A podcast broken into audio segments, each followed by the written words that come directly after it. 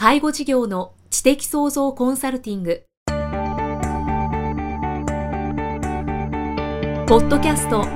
介護事業の知的創造コンサルティングでは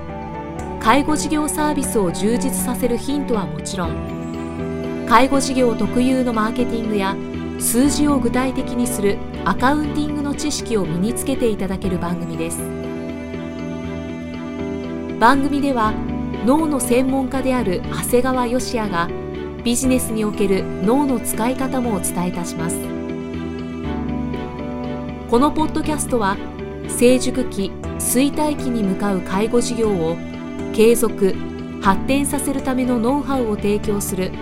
医療法人ブレイングループがお届けします。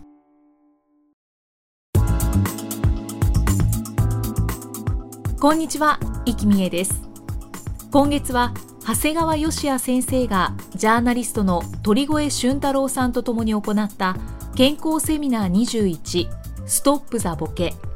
頑張らない介護を実現するためにの基調講演の模様をお送りしています。この講演は6月27日30日7月4日の3日間にわたって行われました。お送りするのは6月30日福岡公演の模様です。ではお聞きください。えー、最初にお話ししたようにですね僕自身が自分の患者さんがですね、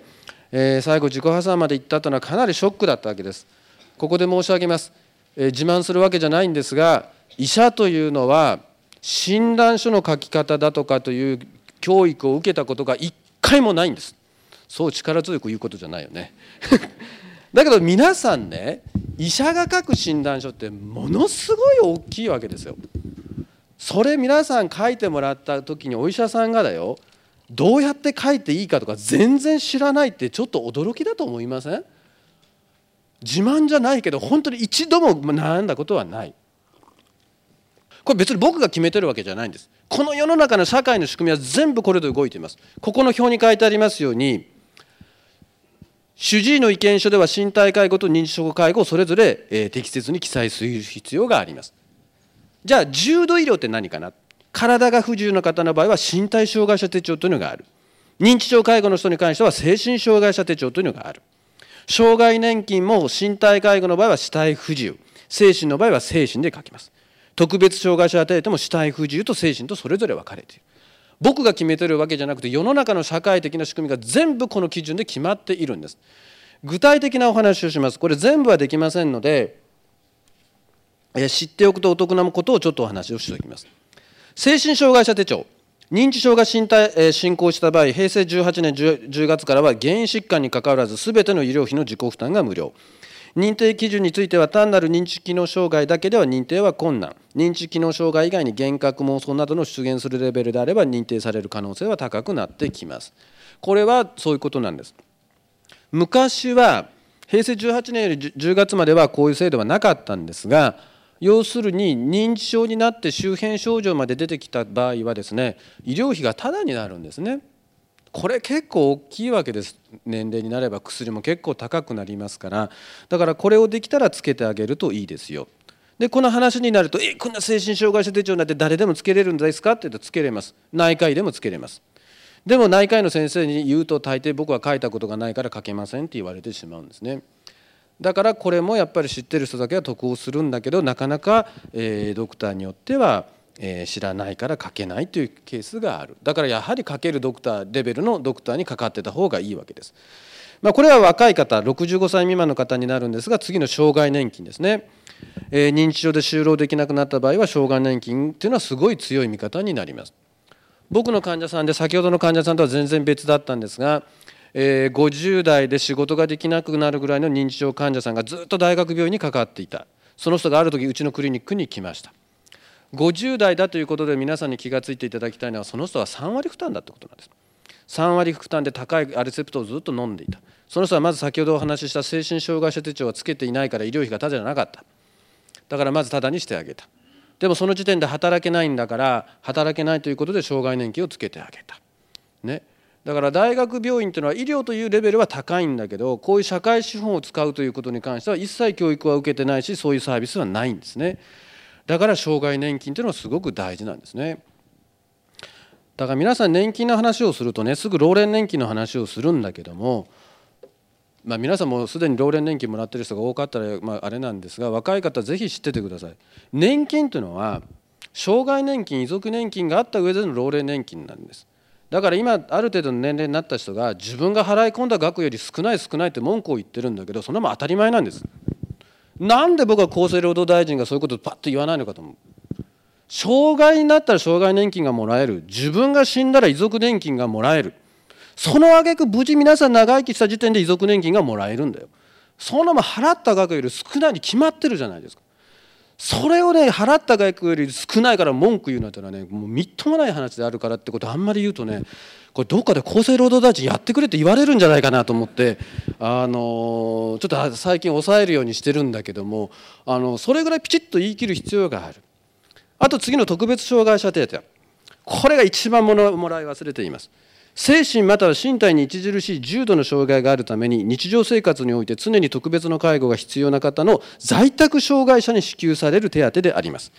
えー、認知症も末期になって在宅で介護されている場合は使います。僕はですね認知症見てるだけでなくて在宅医療をやってるもんですから僕が行くとこって大体寝たきりの患者さんばかりなんですね。そうするとほとんどこれは支給対象になります。ただ一つ忘れちゃいけないのは認知症なんですね。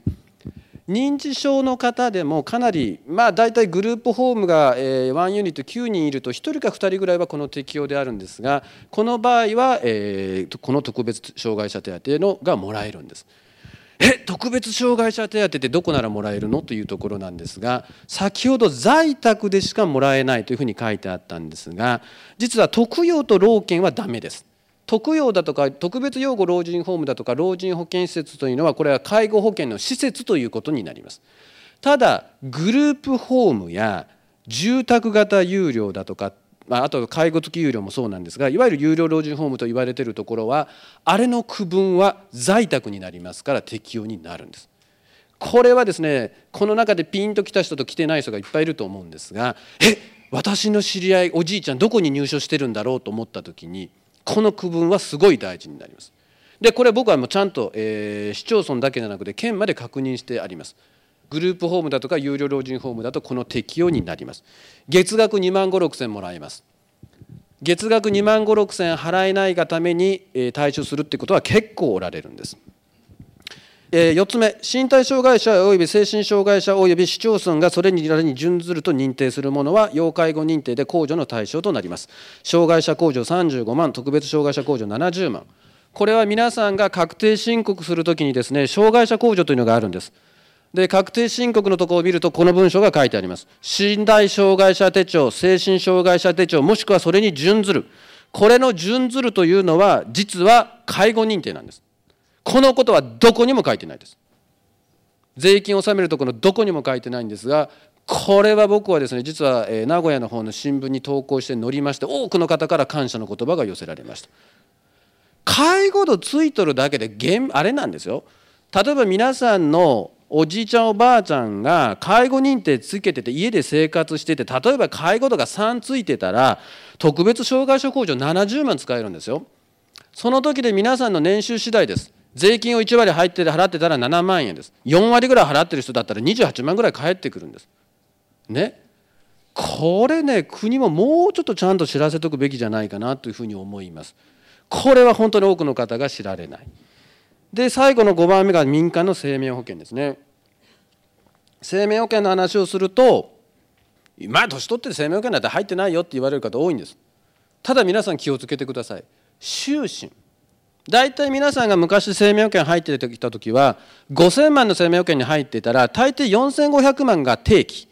500万が終身なんです。3000万なら大体300万が終身2700万が定期だったりするわけ。その定期保険の部分はある程度の年齢になったらゼロになりますよ。終身の部分はずっと残ってるんです。でこれはどうせいずれ死んだらもらえるんだけどこれ生きてるうちにもらっておけばねこれはとても、えー、まあ、介護の余裕にはなっていきます。もっと言うと若い人にこれをやってあげるとどういうことが起こるかというとこの実は生命保険の基準というのは住宅ローンとリンクしてます。だから僕の患者さんなんかで50代でこういうのになってこの適用になった方はえー、住宅ローンが免除になってなおかつ生命保険のお金までもらえるということになりますこれを知ってるか知ってないかの差はむちゃくちゃ大きいんですむちゃくちゃ大きくなってきますで、まあ、青年貢献のお話もしておきますが、まあ、青年貢献は、まあ、いろんなところでやっているんですがこれ一つ言えることは皆さんが思っているほど青年貢献人制度のハードルは高くないですよということです。皆さんがまだこれぐらいと思っている段階から実は青年貢献の適用になっている方は結構多いもんですから、えー、今後、えー、もっともっとつけていく必要があるんではないかなと思っております。